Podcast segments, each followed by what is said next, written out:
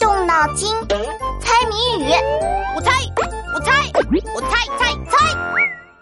娜娜，我们去打羽毛球吧。哎，不去了，我的脚好酸，走不动了，只想在家里躺着。你跑去哪儿了？这么累啊？因为今天我陪老妈逛街买衣服，走了一个下午，都快绕地球一圈了。原来是陪老妈逛街呀？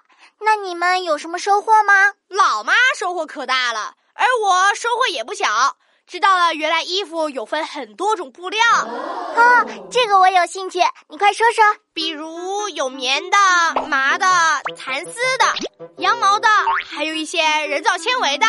哇，你知道的好多啊，比女生还了解。我还知道一种很特别的布，你肯定也听过。什么布啊？这种布呢？脚布不是布，家在山里住，剪刀剪不断，不能做衣服。脚布不是布，那到底是不是布呢？这个东西名字里有个“布”字，长得也像布，但是不能做衣服。不能做衣服的布，而且剪刀都剪不断，这种布一定很坚硬吧？No No No，恰恰相反。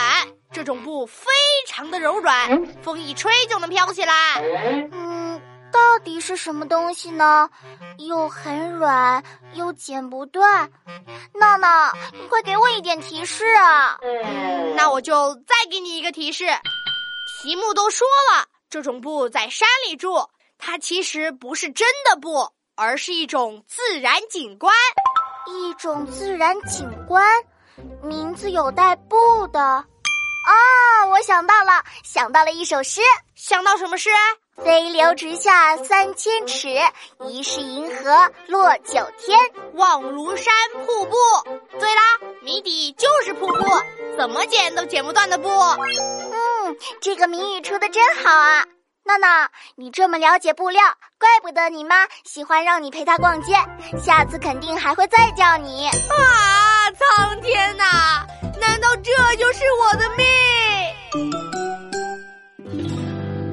同学们，别走开，翻开我的谜语小本本，考考你：红公鸡，绿烧尾，展展翅，一千里。打一自然现象，把你的答案写在留言区哦。